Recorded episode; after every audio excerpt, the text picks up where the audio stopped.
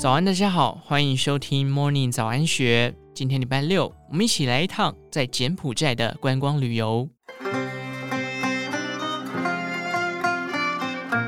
随着人蛇集团的新闻层出不穷，柬埔寨已被冠上落后、诈骗的污名。柬国境内的第二大城暹粒，偏乡有月收入仅两百美元、亟待医疗救助的居民。闹区则藏着一生必游的世界文化遗产吴哥窟，以及一晚要价近两千美元的奢华酒店。十月更有最新的先例吴哥国际机场启用迎客。这个贫穷与豪奢并存的国家，藏着迥异的生活与文化，连好莱坞女星安洁丽娜·裘丽也被收服成为公民。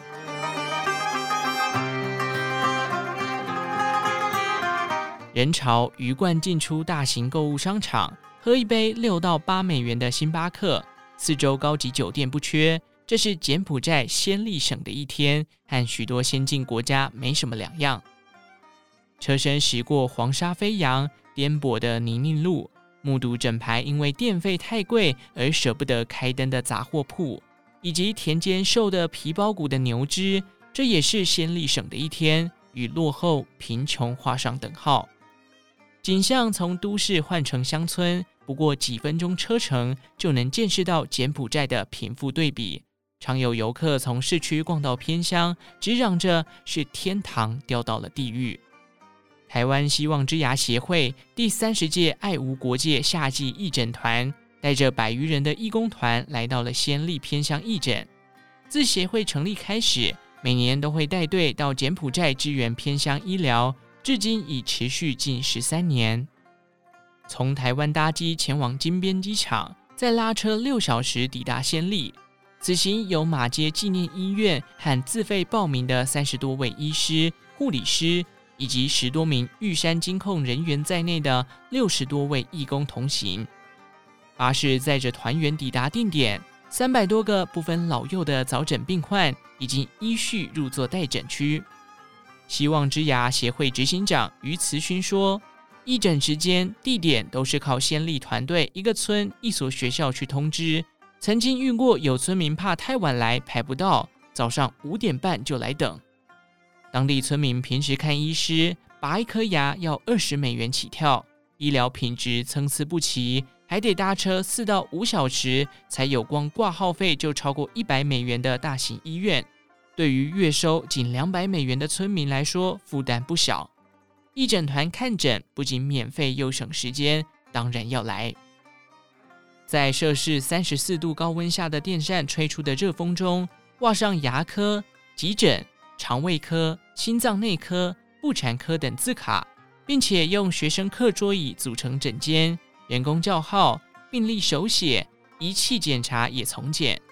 环境虽然克难，但看诊程序并不马虎，问诊、拿药、发放物资都靠义工帮忙引导。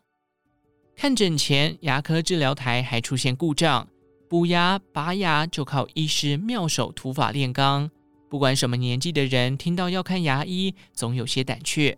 一个六岁小女孩坐上诊疗椅，经医师反复确认多次，她勇敢地要求拔下口中那颗蛀牙。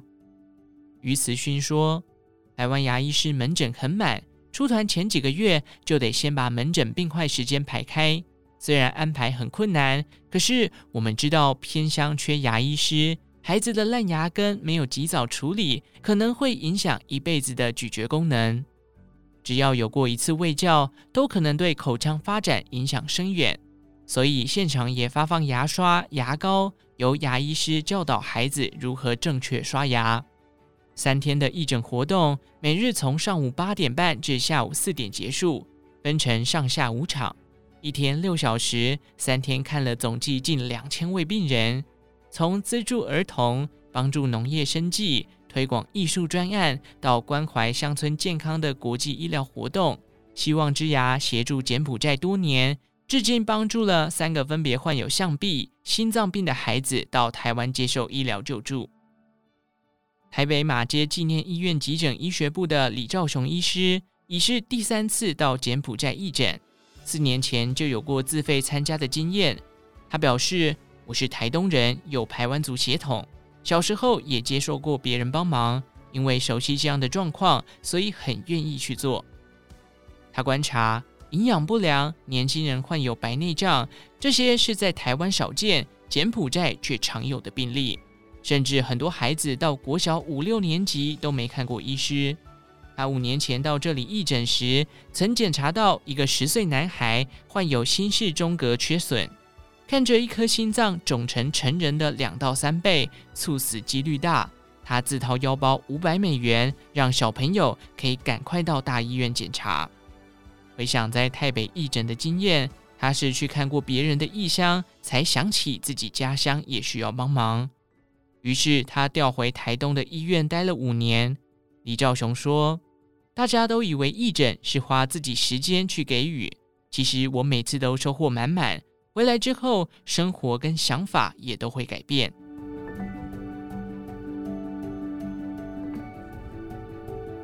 在蓝天下飘扬的柬埔寨国旗，红蓝相间，中间三座尖塔筑成的白色古城，就是闻名全球的文化遗产。吴哥窟，每年有上百万游客会从全球各地前来这个世界文化遗产朝圣。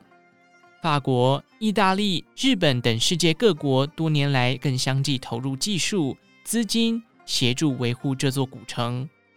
随之而来的观光财成为建国重要的经济命脉。当你亲临现场，游历期间所感受到的千百年遗迹文化底蕴，感动得不可言喻。赶在清晨四点多出门，护城河内的吴哥窟以日出划破一日的宁静。游客成群起身，三两并行，穿过道道古门楼台，有庄严的神像俯瞰众生，石块堆砌的墙面刻画故事，塔下细腻的图腾都是近千年时空之外遗落的音信。身处柬国遗迹，耳畔出现中、英、日、法等外语。在地导游精通各国语言，成为古城接待观光客的第一线。从中拾起一片资讯，按图索骥。如今游客口中的吴哥窟，其实是指一整座城。古城依据面积分大小吴哥两区。小吴哥虽又称为吴哥窟或吴哥寺，不过一般指的都是一座占地约一百九十五公顷、保存最好、世界最大的主神庙。是城内最具代表性的景点。在吴哥王朝时期，大部分国王笃信婆罗门教，也就是俗称的印度教，有湿婆神、毗湿奴神、大梵天三大天神。苏利耶巴摩二世崇拜毗湿奴神，所以特别建这座城当做祭拜场所。如今随意路过的几块散落石堆，在过去也都可能曾是其中的一座小庙。当年连国王的皇宫也只用木头建造，神庙却动员万人以石叠琢。游客信步而过的石墙上，除了雕凿国王率领战士出征的队伍，更连篇记载着毗湿奴神的神话。随着苏利耶巴摩二世过世，其后代舍耶巴摩七世因为信仰大圣佛教，建造了大吴哥。在有高棉的微笑之称的巴荣寺内，开始出现了四面佛像。如今游客参观吴哥古城，大致可分为吴哥窟、大吴哥建筑群、大圈、外圈，以及有电影《古墓奇兵》取景地塔普伦寺等神庙的小圈。买票入城分成一日、三日、七日券，三十七到七十二美元不等。近看是斑驳。远看则是黑白色石斑交织出的苍凉美，盛景入眼，一生难忘。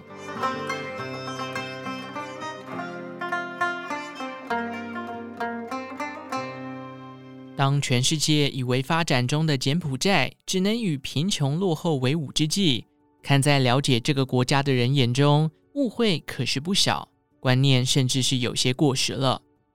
这片土地可以贫穷，也可以豪华。神秘的很，奢华酒店品牌安曼集团早在二十多年前就在暹粒以安曼萨拉为名开设酒店，近期房价一晚约六万新台币，想一窥豪奢酒店的真面目。地标在主干道上，并非人烟罕至的郊区，尖峰时段车水马龙，随着车身缓缓驶入酒店内，车身人语在此瞬间凝结，融入优美曲线、单层建筑的空间，保存了一九六零年代新高棉建筑的特色。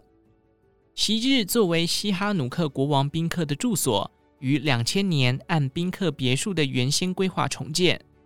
现今保有原始特色，供应高棉与西式美食的圆形圆顶餐厅，穿过泳池，成排拼贴石柱和绿荫草皮，摇曳的绿竹与远处肃穆佛像遥遥相映。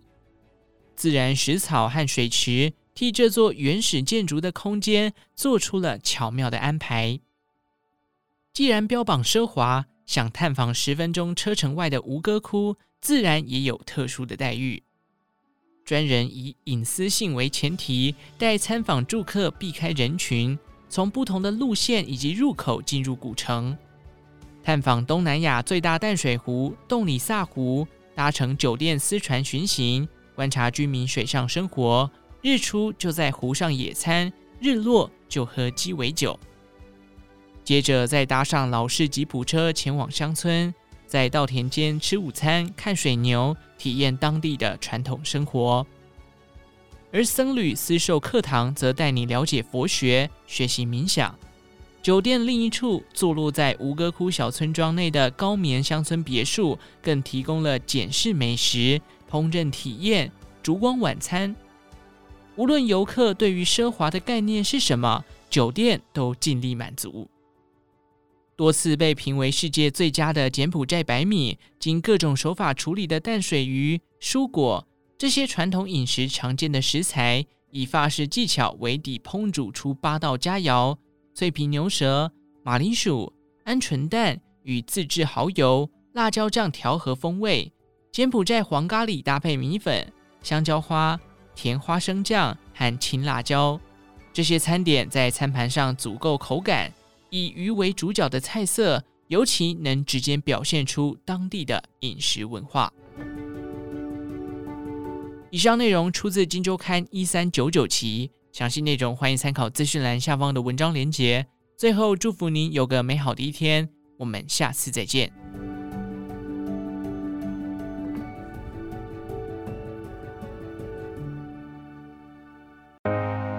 年度最大金融盛事。二零二三台北国际金融博览会，十一月二十四到二十六，台北世贸易馆盛大展出，让您抢先体验创新的金融服务，还有超过四十场重量级财经讲座，帮您掌握第一手投资资讯。上网搜寻二零二三台北国际金融博览会，预约逛展，天天抽万元现金、住宿券等大奖哦！